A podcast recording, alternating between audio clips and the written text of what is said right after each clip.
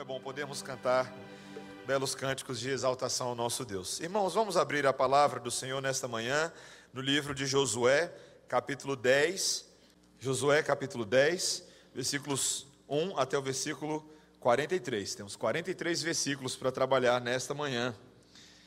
E eu peço a você que, muito atenciosamente, apesar da sessão um pouco mais longa, que você preste bastante atenção nessa leitura e que peça desde já ao Senhor para que o ilumine e o ajude a compreender a sua vontade.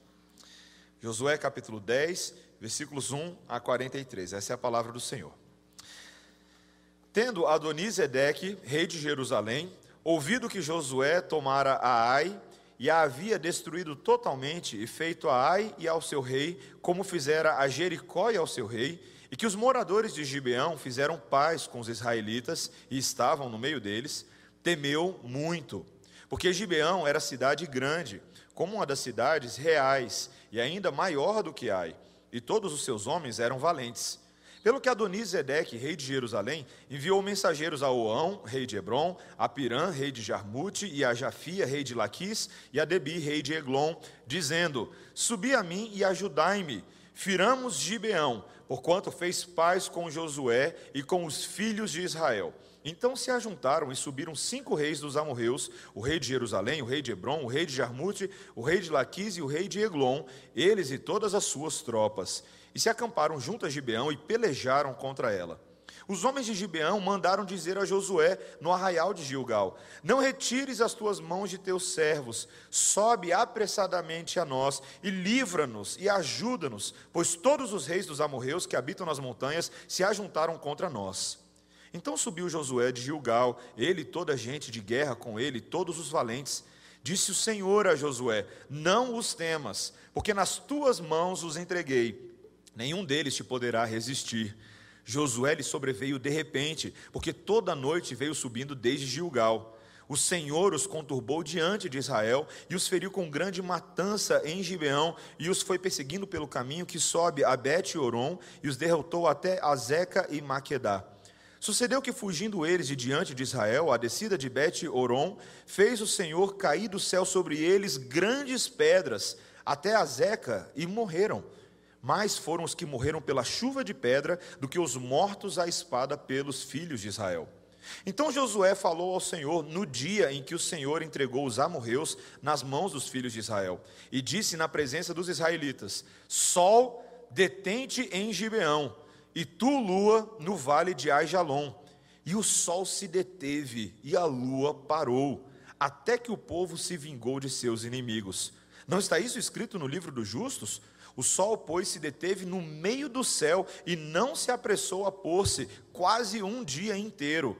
Não houve dia semelhante a este, nem antes nem depois dele, tendo o Senhor assim atendido a voz de um homem, porque o Senhor pelejava por Israel.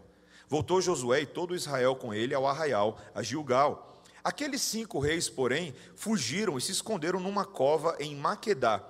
E anunciaram a Josué: foram achados os cinco reis escondidos numa cova em Maquedá. Disse, pois, Josué: Rolai grandes pedras à boca da cova e ponde junto a ela homens que os guardem. Porém, vós não vos detenhais. Persegui os vossos inimigos e matai os que vão ficando atrás. Não os deixeis entrar nas suas cidades, porque o Senhor vosso Deus já vos entregou nas vossas mãos. Tendo Josué e os filhos de Israel acabado de os ferir com muito grande matança, até consumi-los, e tendo os restantes que deles ficaram entrado nas cidades fortificadas, voltou todo o povo em paz ao acampamento, a Josué em Maquedá, não havendo ninguém que movesse a língua contra os filhos de Israel.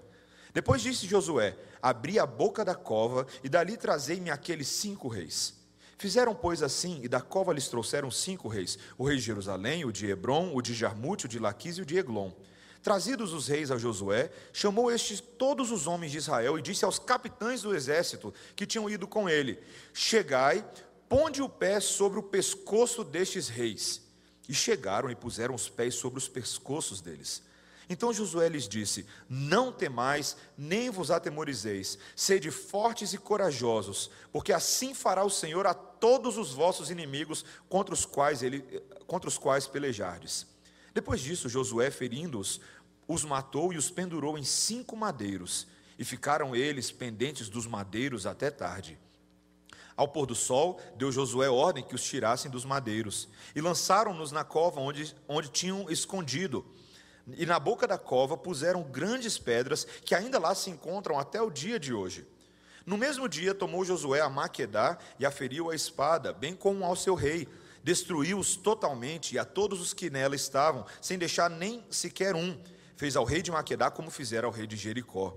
Então Josué e todo Israel com ele passou de Maquedá a Libna e pelejou contra ela. E o Senhor a deu nas mãos de Israel, a ela e ao seu rei, e aferiu a espada a ela e todos os que nela estavam, sem deixar nenhum sequer. Fez ao seu rei como fizeram ao rei de Jericó.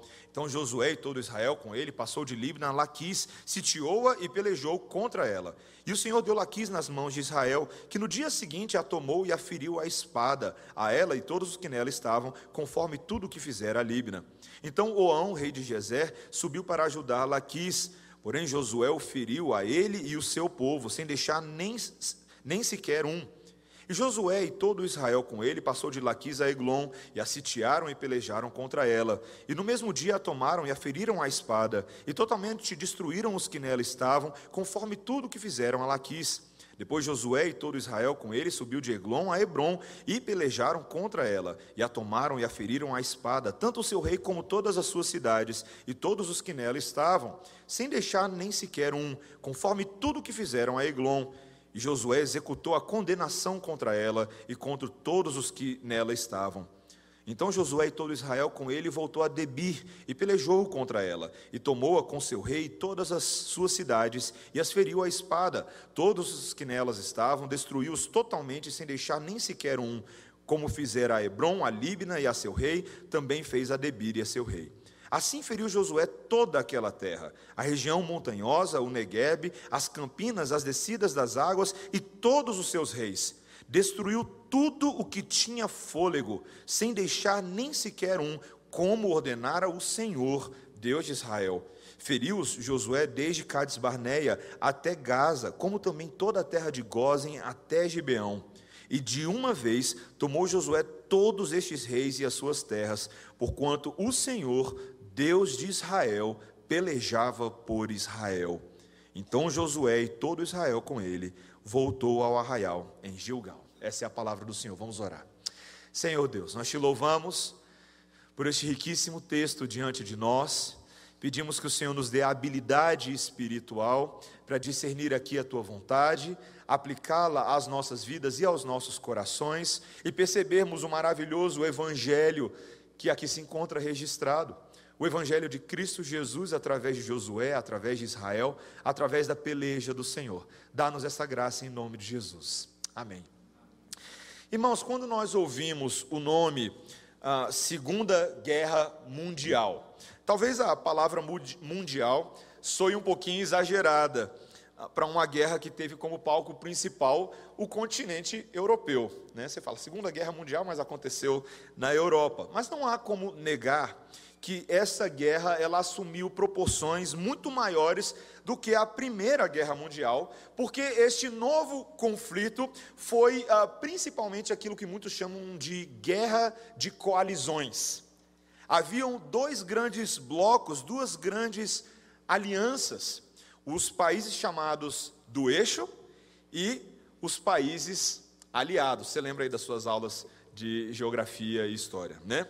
Os países do, eixo foram aqueles que estimularam o conflito com as suas próprias doutrinas radicais. Então, nós temos a Alemanha nazista de Hitler, ah, nós temos ali a, a Itália fascista de Mussolini, o Império Nipônico do Japão, já os países aliados, eles representavam basicamente os mesmos ah, que formaram a Tríplice Entente durante a Primeira Guerra Mundial. No comando dessas forças estavam os Estados Unidos, o Reino Unido, a União Soviética. No segundo escalão vinha a China, a Polônia, a França e ainda 47 outros países, inclusive o Brasil. Se você não lembra disso, inclusive o Brasil participou da guerra. Eu te pergunto, quem foram os vencedores da guerra? Quem foi? Quem que venceu a guerra? Os aliados, né, gente? Graças a Deus. Não sei dizer o que seria do nosso mundo hoje se os outros tivessem vencido a guerra, se as doutrinas nazistas, fascistas tivessem prevalecido. Ah, e, meus irmãos, coalizões entre países não são incomuns em períodos de guerra ao longo da história da humanidade. Se você cavar o seu conhecimento e for lá atrás, no período helênico, a famosa Guerra do Peloponeso, da Liga de Delos contra a Liga de Peloponeso. Você tem na Idade Média as guerras islâmicas, ah, as cruzadas contra a jihad, você tem na Idade Moderna, ah, talvez a Guerra de Sucessão Espanhola, as guerras napoleônicas, e nos nossos próprios dias nós estamos observando uma coalizão mundial contra o Estado Islâmico, ah, liderada pelos Estados Unidos. Várias dessas alianças também são narradas no período bíblico, envolveram o povo de Deus, principalmente naquele período que antecedeu o exílio babilônico, quando os reinos do sul de Judá e o reino do norte estavam divididos e foram ah, jogados de um lado para o outro em várias tramas políticas. Mas sabe, meus irmãos, é bem fácil para a gente como se fosse uma aula de geografia ou de história, nos atentarmos meramente para as motivações ah, quem sabe, geopolíticas, econômicas e sociais dessas alianças que vêm acontecendo desde o passado. Mas se eu e você já estamos aprendendo o livro de Josué bem o suficiente, quem sabe as aulas de teologia do pacto que temos aqui na igreja, você a essa altura do campeonato já percebeu que vários desses movimentos históricos são formas de nós acompanharmos o que Deus está fazendo na história. Principalmente quando falamos da, das guerras bíblicas, estamos vendo ali a história que Deus está contando e os embates que acontecem entre dois tipos de coalizão: a coalizão da luz e a coalizão das trevas. A linhagem redimida e santificada do Senhor contra a linhagem da serpente. E nessa história que nós estamos vendo aqui hoje, essa confusão na qual os hebreus se meteram, mesmo ela tendo uma dinâmica confusa num primeiro momento, ela nos mostra justamente o cuidado divino em sustentar e conduzir o seu povo em vitória. E trazer de fato a coalizão do Senhor, o cumprimento das antigas promessas da maravilhosa aliança entre Yahvé e o seu povo escolhido. E este texto tem muito a nos ensinar, irmãos. Ele é um texto repleto de lições que estão todas amarradas nesse eixo central da redenção do Senhor, da redenção bíblica. E eu gostaria de acompanhar com os irmãos por alguns blocos de versículos nesse texto, para mostrar alguns desses grandes princípios do cuidado divino e, e realidades aqui contidas, para que eu e você sejamos instruídos no Evangelho hoje. A primeira coisa que esse texto nos ensina, dos versículos 1 a 5, é que existe uma grande realidade de inimizade com o mundo, de inimizade do mundo para com o povo de Deus. Apenas lembrando o contexto. No capítulo passado, vocês lembram a pregação do reverendo Silvio Biso? Quem não ouviu, vai lá no site depois e ouve a pregação. Mas nós vimos ali ah, que o povo de Gibeão, a importante cidade de Gibeão, estava aterrorizada pela fama de Israel nas vitórias contra Jericó e contra Ai. E eles se utilizaram de um ardil para se incorporar ao povo de Israel, enganando Josué e os seus capitães. Deus já havia alertado no passado para o perigo do povo de Israel se misturar com os povos cananeus, eles não deveriam fazer isso, mas Israel foi novamente displicente, desatencioso. Mesmo assim, ah, os gibeonitas ah, demonstraram um verdadeiro temor pelo Senhor dos exércitos, assim como acontecera com Raabe e a sua família no passado, e Deus ah, permite sim a entrada deles no povo e uma aliança é estabelecida. Então, quando a gente chega agora no capítulo 10, a notícia se espalhou e o rei de Jerusalém, como o versículo 1 nos mostra, ficou morrendo de medo. Seu nome era Adoni Zedeque, e ele ficou com grande temor por causa desses três motivos que são listados nos versículos 1 e 2. Em primeiro lugar, porque ele ouviu dizer que Josué havia tomado e destruído completamente a cidade de Ai e matado o seu rei. Depois, ou antes, perdão, Josué havia ah, feito a mesma coisa com Jericó e com o seu rei. E agora havia um acordo de paz entre Gibeão e Israel. Você percebeu, né? Ninguém é bobo para fazer o cálculo aqui. Ele mata a cidade, depois mata o rei. Mata a cidade, depois mata o rei. Lascou para mim. Certo? Ele ficou tremendo de medo. E Gibeão, como eu falei, meus irmãos, era um problemão, porque era uma cidade importante. A sua localização no centro daquele platô funcionava como um bloqueio da chegada do povo de Israel. Mas agora que havia um tratado de paz, Israel estava desimpedido de avançar pelo meio daquela região até os outros povos. E o que, que ele fez? Ele fez uma convocação dos cinco principais, dos quatro principais reis amorreus, além dele mesmo, naquela região. Mandou um WhatsApp para todo mundo. Mandou um mensageiro e falou: gente, complicou. Mandou para o Oão, rei de Hebron, Pirã, rei de Jarmute, Jafia, rei de Laquis, e Debir, rei de Eglon. E o que, que dizia essa mensagem do WhatsApp, meus irmãos? Vem logo, vem logo, gente, convocação da gangue. Lá vem Josué com o seu povo invadindo o nosso território. E se a gente não fizer nada, nós vamos terminar sete palmos abaixo do chão. Nós somos os próximos. Como é que é? Vai ficar por isso mesmo? E eles, não, vamos para a guerra. E foi exatamente isso que eles fizeram. Eles se ajuntaram e estrategicamente atacaram Gibeão. Não exatamente Israel, mas o povo vassalo.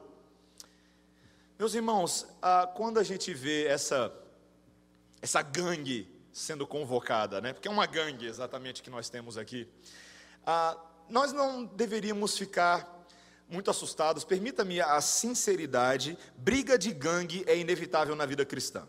Como assim, pastor? Eu sempre evitei gangue, eu sempre falei para os meus filhos evitar gangue, mas, meus irmãos, é verdade.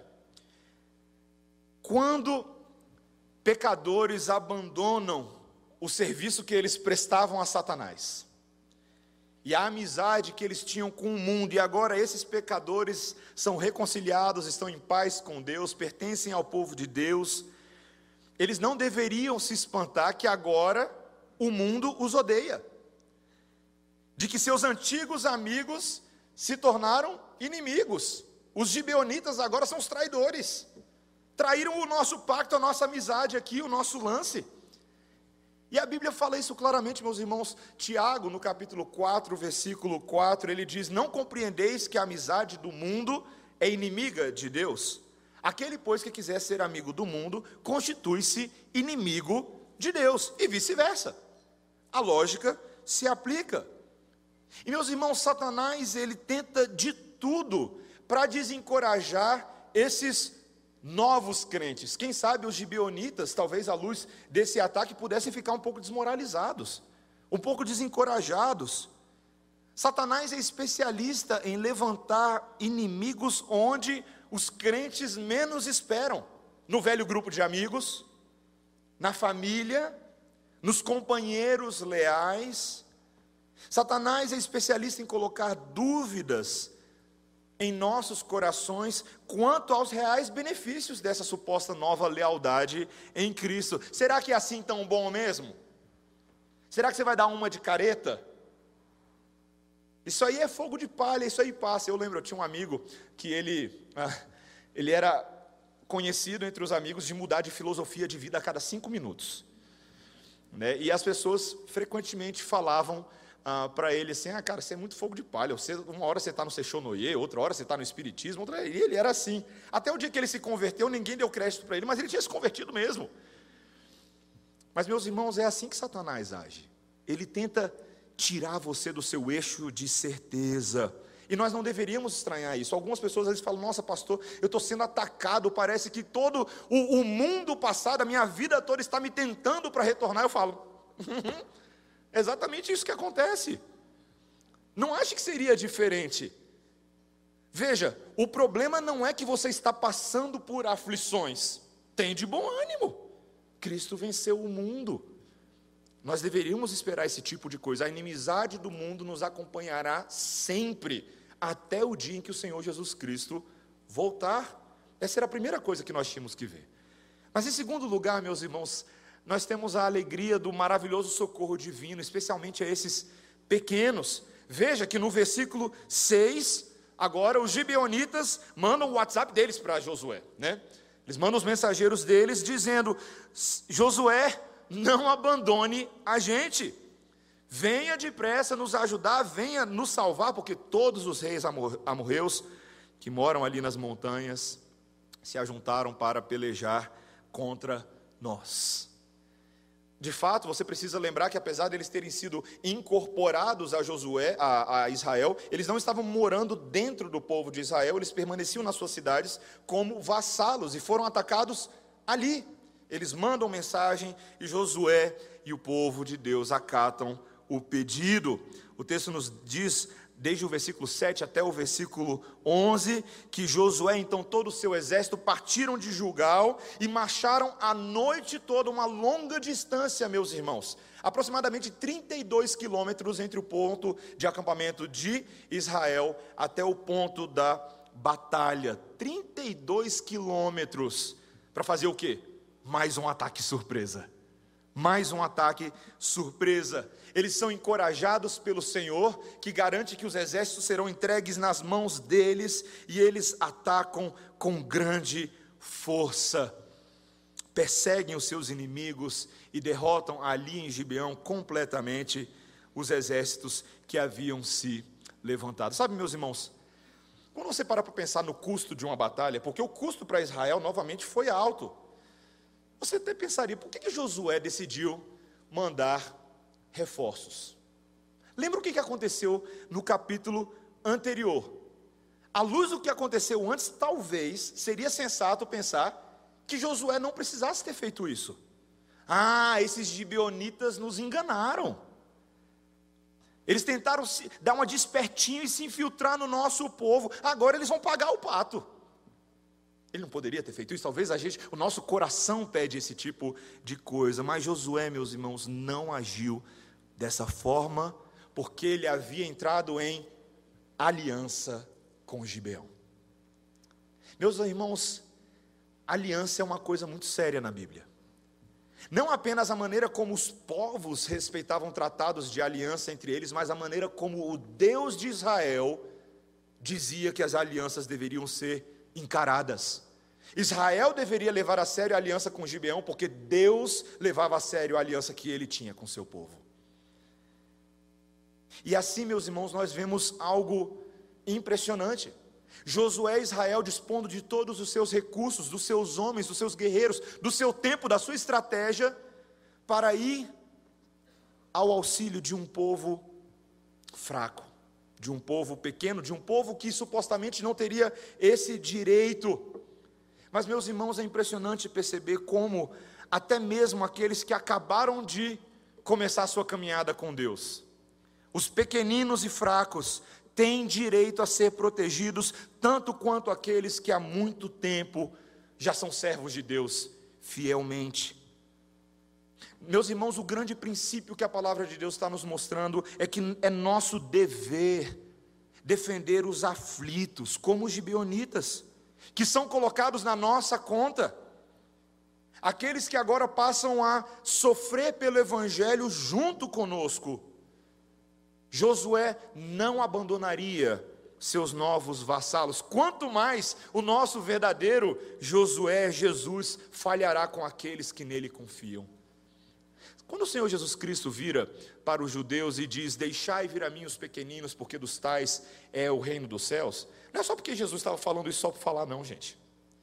É porque o nosso mestre, o Criador de céus e terra, aquele que é agente da criação junto com a Trindade, ele se atenta para os pequeninos, ele se atenta para os fracos, para os vulneráveis.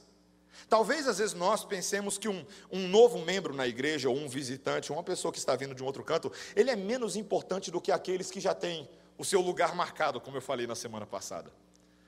Aqueles que já estão na igreja há bastante tempo, mas não é verdade. Essa não é a lógica do reino. Todos os pequenos debaixo da aliança devem ser guardados. Este é um dos grandes princípios para o cuidado com as crianças na igreja. Aqueles que talvez ainda não sejam membros comungantes, pois não estão na idade para fazer tal compromisso, devem ser cuidados como povo de Deus. E é por isso que você não deixa o seu filho dormindo em casa no domingo de manhã. Você fala, acorda que é hora de ir para a igreja. Eles devem ser tratados, eles devem ser cuidados. Meus irmãos, o nosso Deus, ele é tão misericordioso que ele faz isso até pelos gibeonitas e faz isso por mim e por você. E como que Deus faz essa proteção? Em primeiro lugar, nós vimos aqui ah, exatamente, meus irmãos, essa inimizade do mundo, depois esse socorro aos pequenos, mas eu quero que você preste atenção agora na intervenção divina. O texto nos diz, no versículo 12, que durante o dia dessa batalha, Josué fez uma oração a Deus que não tem como passar despercebida a qualquer um que leia esse texto de Josué, capítulo 10. Veja o que ele diz no versículo 12, acompanhe comigo. Então Josué falou ao Senhor no dia em que o Senhor entregou os amorreus nas mãos dos filhos de Israel e disse na presença dos israelitas: Sol, detente em Gibeão, e tu, lua, no vale de Aijalon. E o sol se deteve e a lua parou, até que o povo se vingou de seus inimigos. Meus irmãos, se a gente fizesse um ranking dos milagres mais surpreendentes e poderosos do Antigo Testamento, quem ganhava? Ó, você tem machado flutuando no Antigo Testamento. Você tem pãozinho descendo do céu, maná. Esse já chama atenção. Dez pragas no Egito. O mar se abrindo. Mas, meu irmão, o sol e a lua parar no céu. Esse deve estar ali no topo do ranking. Meus irmãos, isso é algo impressionante. É o tipo de coisa que, mesmo que você se acostume, você tem que. Você lê o texto, você está lendo o texto, né? Você está lendo uma história que você às vezes não conhece tão bem, os gibeonitas, tá? Israel vencerá, de repente você lê isso, você para tudo, volta. O que foi que aconteceu? Josué fez uma oração ao Senhor na qual ele se dirige quase que diretamente aos astros e manda os astros ficarem parados no seu lugar. O entendimento tradicional dessa passagem, meus irmãos, é que de fato ela se, ela se relaciona, ela faz referência a um milagre de proporções cósmicas, que a Terra, de alguma forma, deixou de girar, ou que talvez tenha desacelerado um pouco, para que o Sol e a Lua ficassem ali. Tem muita gente, meus irmãos, que quando lê esse texto, e eu digo não, não apenas ah, cientistas e liberais que contestam a Bíblia o tempo inteiro, mas crentes fiéis têm tentado levantar inúmeras hipóteses para explicar o que está acontecendo aqui, porque eles têm dificuldade de aceitar. Algumas alternativas a esse entendimento tradicional, famosas inclusive, algumas delas por vários comentaristas ao longo da história, têm sido que talvez foi uma espécie de eclipse solar excepcional, um pouco problemático, porque o Sol e a Lua aqui são descritos em oposição e não em conjunção. Talvez alguns dizem que são apenas imagens poéticas para descrever um dia que pareceu prolongado em virtude de tudo que aconteceu nesse dia. Talvez alguns pensam que aqui na verdade aconteceu um, uma diminuição do calor do sol causticante, ah, talvez pela cobertura de nuvens especiais, permitindo assim que as tropas israelitas pudessem lutar com mais conforto até o final do dia. Outros acham que foi um, uma refração especial da luz, fazendo com que ela ficasse mais tempo ah, no campo de batalha até que fosse tudo completado. Sabe, meus irmãos, a gente pode tentar, a gente pode tentar especular o que for aqui, mas o versículo 14 fecha a questão para a gente. Não houve dia semelhante a este, nem antes, nem depois dele, tendo o Senhor assim atendido a voz de um homem. Não dá para vir de explicaçãozinha, não. A palavra de Deus nos diz claramente que este dia foi inigualável na história de toda a humanidade, desde que o mundo é mundo. Você sabe por que, que as pessoas têm dificuldade de aceitar o que está acontecendo aqui? Porque elas não entendem a premissa desse texto e a premissa da própria palavra de Deus que nos apresenta a identidade do nosso Deus. Sabe qual é a identidade? Ele é o Deus todo-poderoso. Esse é o nosso Deus. O nosso Deus criou o universo a partir do nada. O nosso Deus sustenta o universo pela palavra do seu poder. O nosso Deus, meus irmãos, ele pode fazer o que ele quiser com as leis da natureza.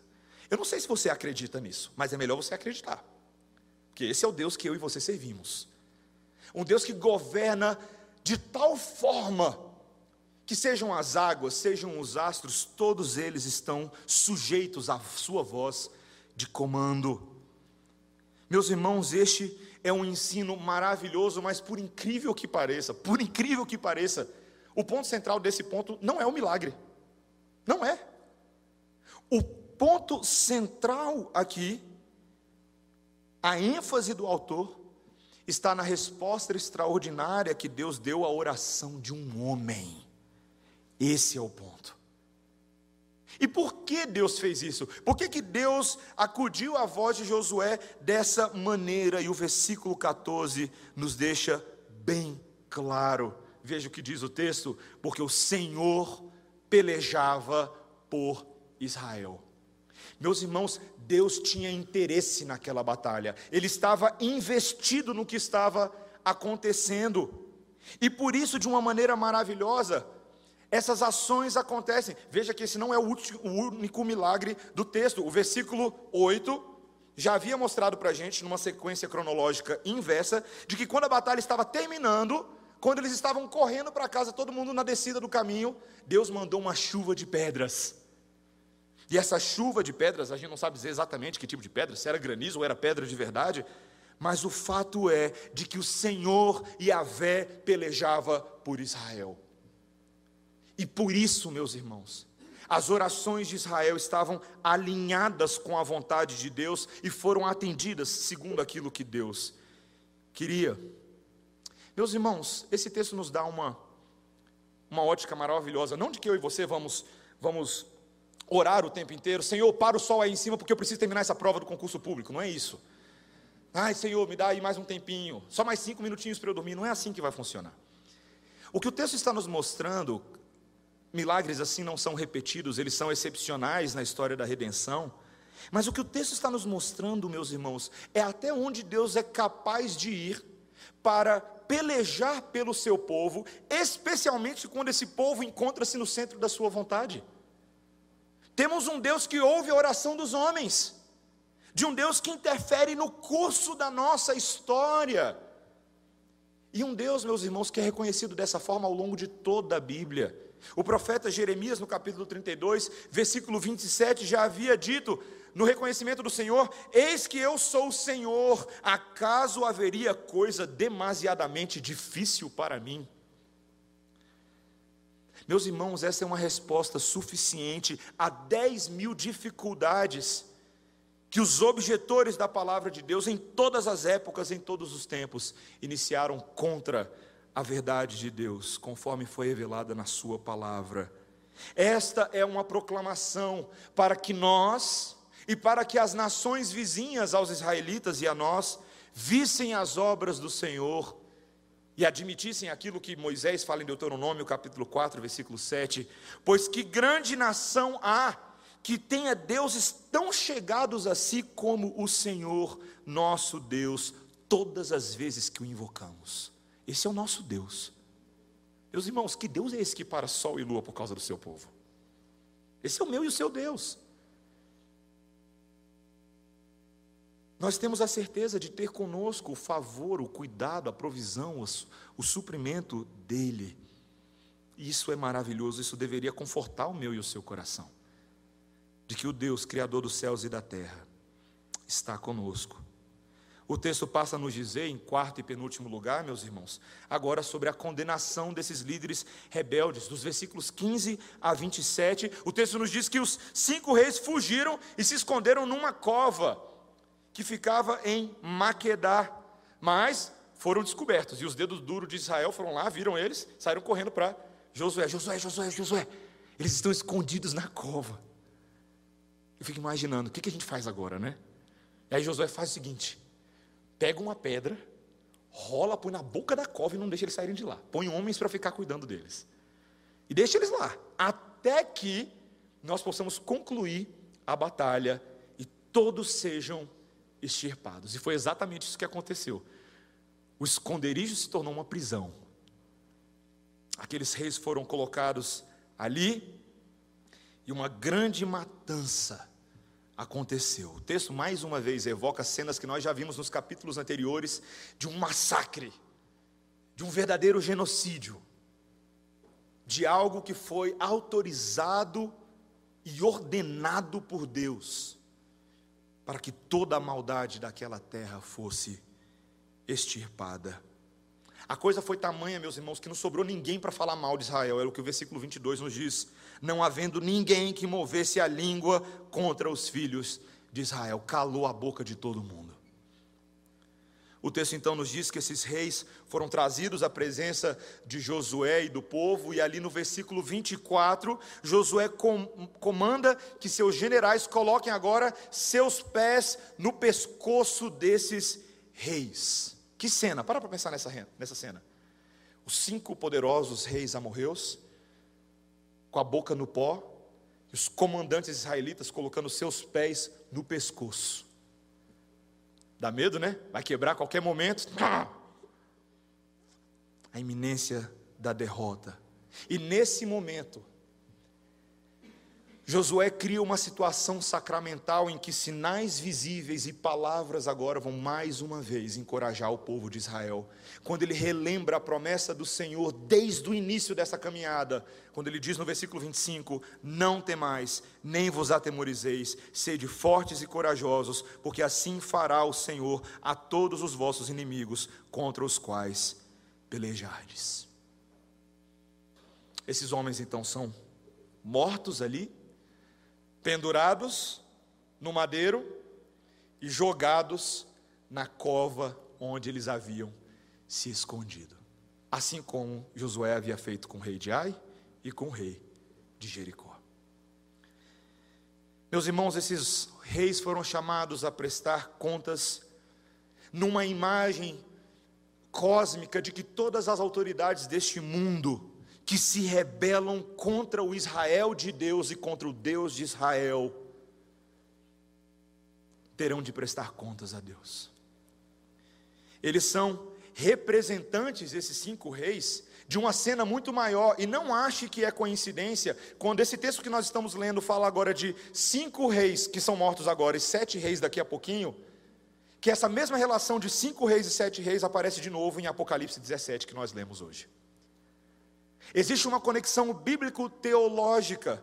Esses reis aqui estão representando aquilo que nosso Deus faz contra todos os rebeldes, todos os transgressores e todos aqueles que usurpam a sua autoridade para se rebelar contra Deus. Esses reis se escondem em refúgios de mentiras, que só garantem o julgamento de Deus. Suas armas são usadas contra eles mesmos Deus pune a abominável maldade desses reis, cuja medida de iniquidade agora estava cheia. Esses dias, meus irmãos, eu tenho um amigo, e ele colocou no Facebook dele que ele tem visto que muitos pastores não têm falado e não têm clamado a Deus diante das suas igrejas para que o Senhor execute justiça. E eu fiquei pensando nisso que ele falou.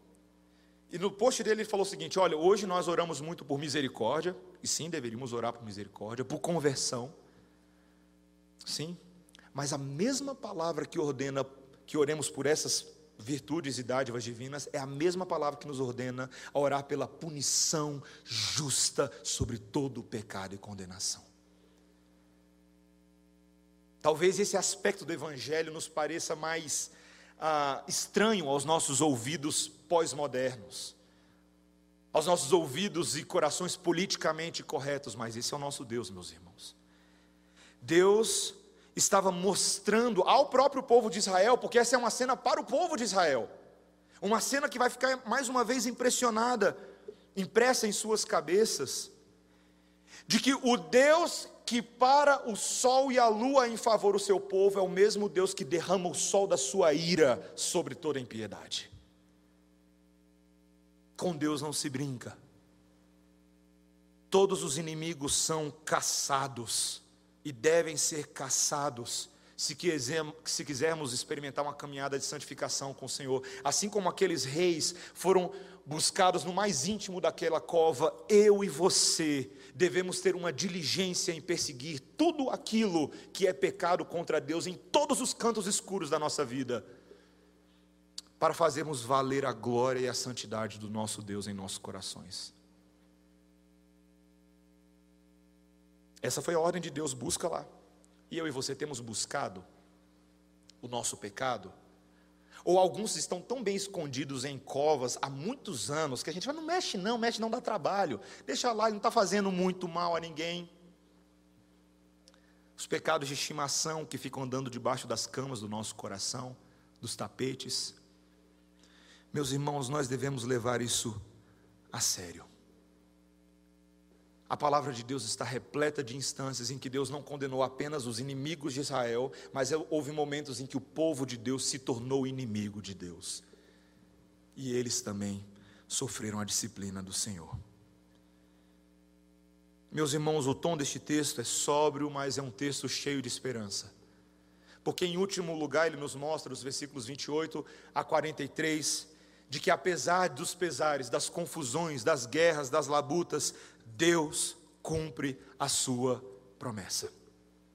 O texto nos diz, a partir do versículo 28 a 43, agora um resumo da campanha de conquista do sul, em que Josué e Israel se apressam a tomar todas essas importantes cidades da, do hemisfério sul da terra.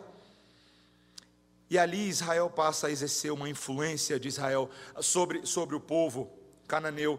É impressionante perceber a, a forma sistemática ah, e uniforme como cada uma dessas conquistas é descrita. Você percebeu na hora que eu estava lendo?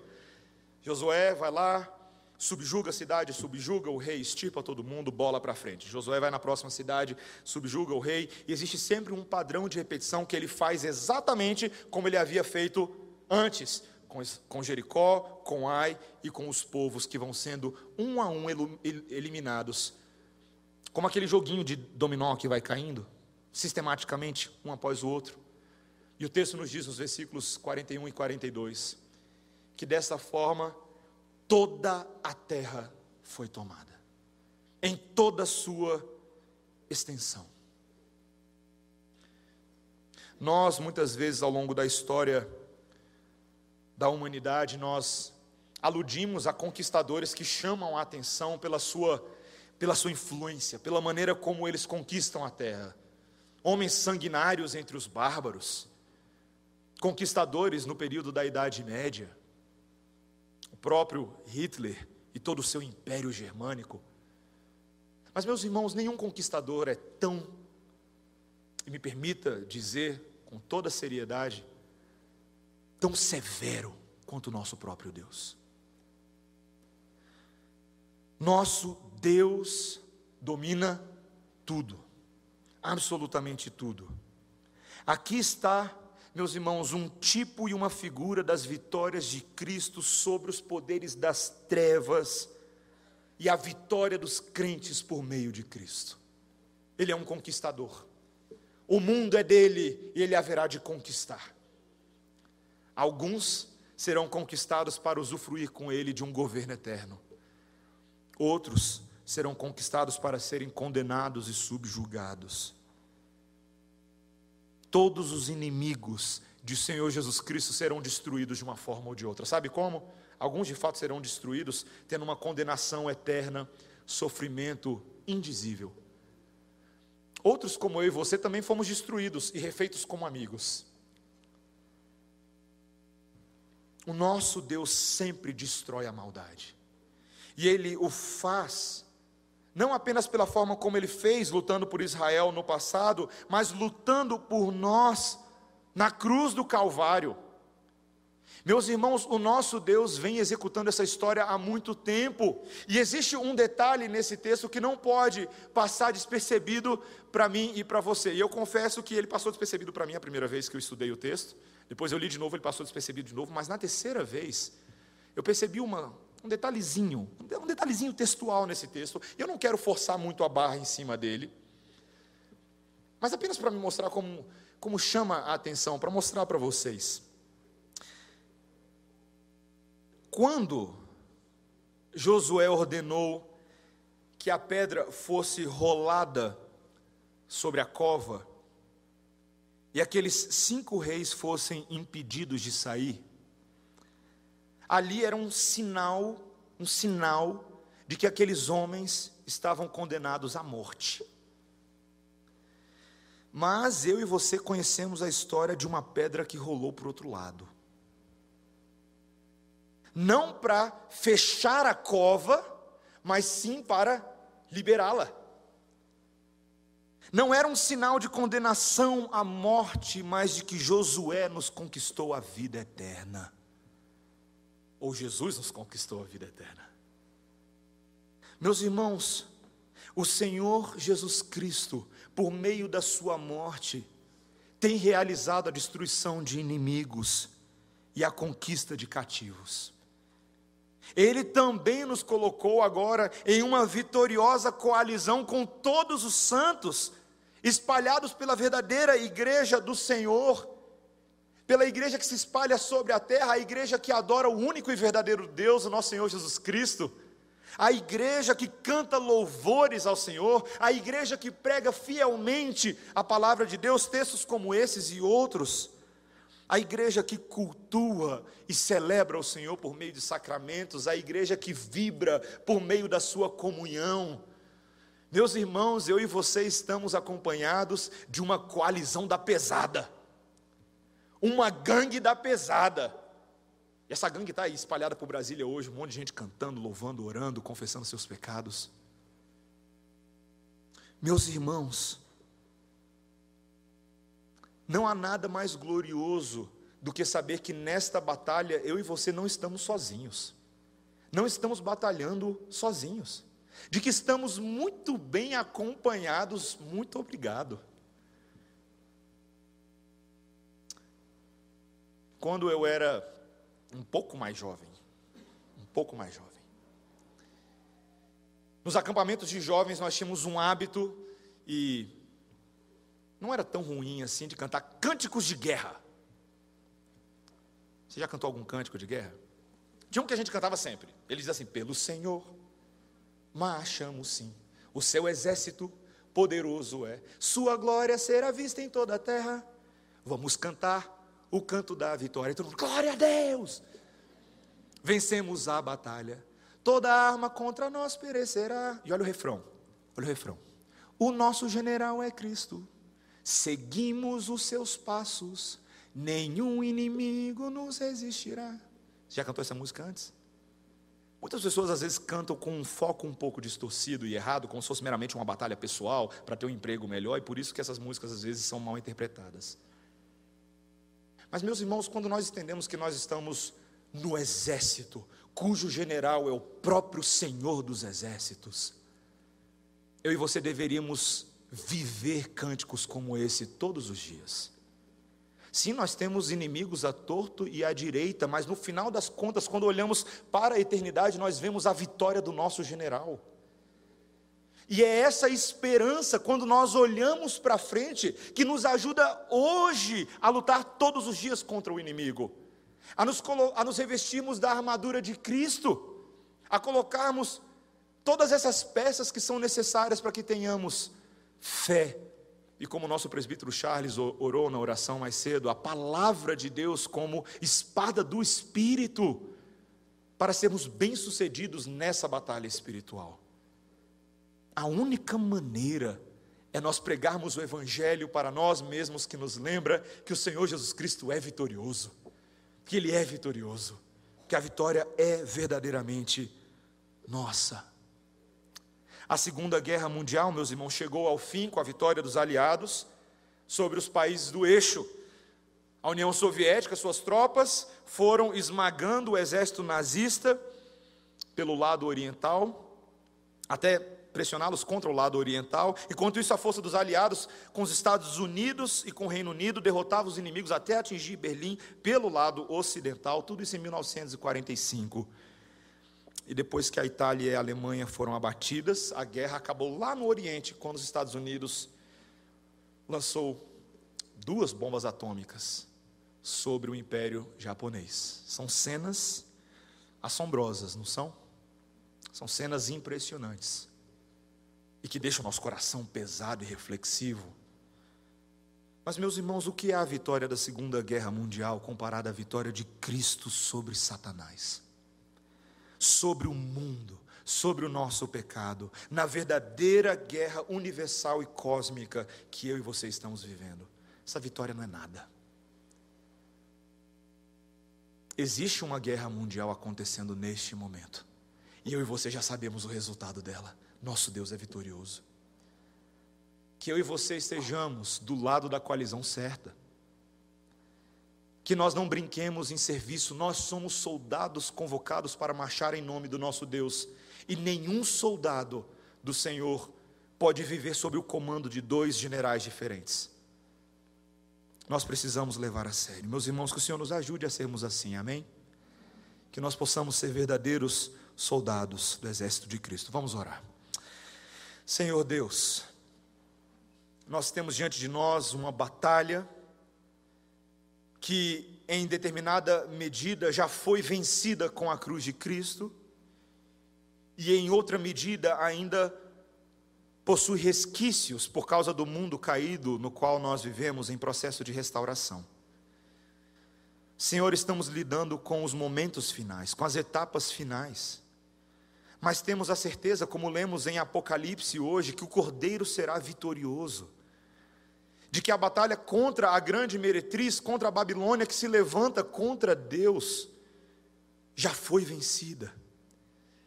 Senhor, ajuda-nos a viver à luz dessa esperança. Nós não podemos incutir em nós mesmos essas verdades, mas o teu espírito e a tua palavra podem solidificar os nossos corações nessa esperança.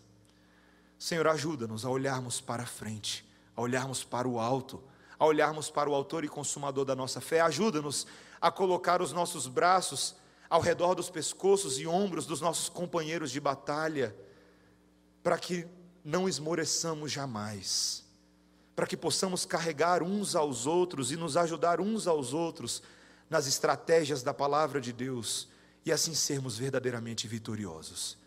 Senhor, te pedimos isso confiados no poder do nosso general, nosso Senhor Jesus Cristo. Amém. Vamos ficar de pé, irmãos. Vamos cantar ao nosso Deus.